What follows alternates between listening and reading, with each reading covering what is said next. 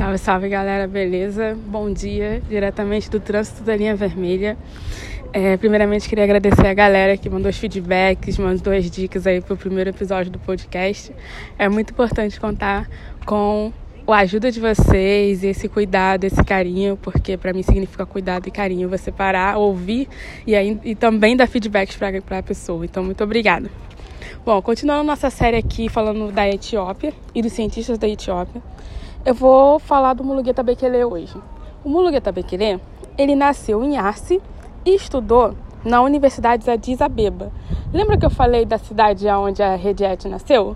Então, será que eles se conheceram ou se conhecem? Bom, não sei, ainda não tive esse, ainda não tive essa informação.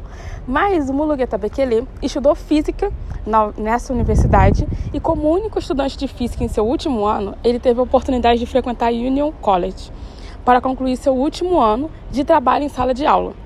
Em 1972, seguiu para o mestrado em Física pela Universidade de Maryland e em 1973 retornou à Etiópia como professor no departamento de Física da mesma universidade que ele estudou. Em meio a tudo isso, o país, né, a Etiópia, estava vivendo um momento muito delicado, que era um período de queda da monarquia pela junta militar Derg.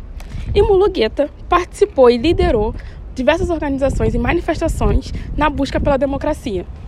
Bom, com esse, com esse engajamento, ele acabou sendo preso duas vezes. Uma vez em 1978, por nove meses, e a outra de 1978 a 1985, seis anos preso. E ele foi libertado em 1987.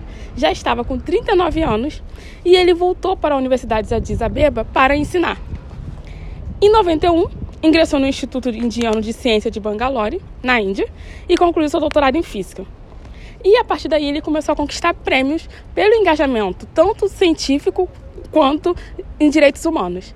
O que Mulugueta percebeu é que, em meio a toda a turbulência que a Etiópia estava vivendo e ainda vive é, hoje, ele percebeu que ele conseguia ajudar com o conhecimento que ele adquiriu no, na academia, né, com a física, e também com o conhecimento de vida que ele adquiriu participando dessas manifestações e estando perto pela busca da democracia, estando perto de pessoas e de organizações que estavam em busca da democracia na Etiópia.